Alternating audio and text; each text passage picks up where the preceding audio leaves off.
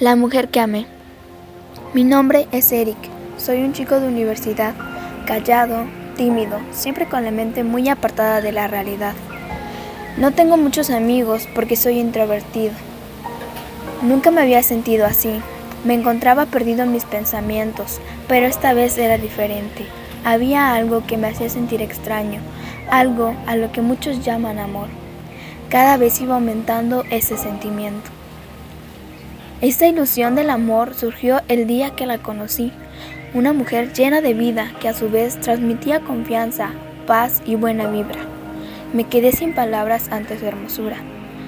Ella se metía en mis pensamientos y cada vez estaba más enamorado. No sabía de mi existencia, por lo que yo después haría todo lo posible para que me conociera. Le daría a saber mis sentimientos. Era la indicada para mí, y yo, siendo un chico muy reservado, quería aventurarme a que sintiera algo recíproco también. Ahí estaba, siendo tan hermosa como siempre, y yo sin poder acercarme adecuadamente.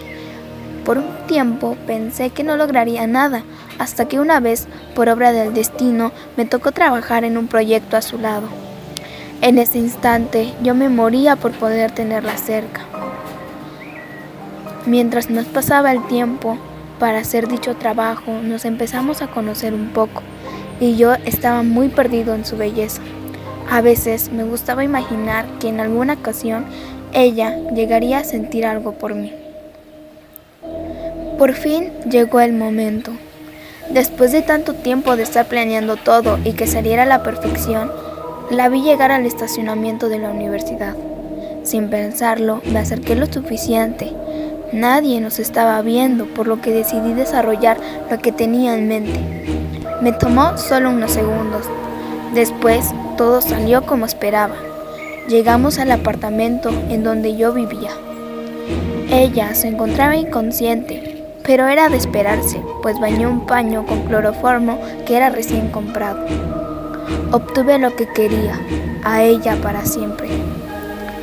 Al pasar el tiempo, no comprendo cómo pude obsesionarme tanto con ella. Es que era la mujer más perfecta y nunca más la alejaría de mi lado.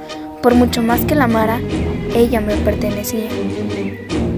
Pero ella se notaba muy triste. Yo no quería verla así, por lo que le pregunté, ¿qué es lo que más deseas ahora?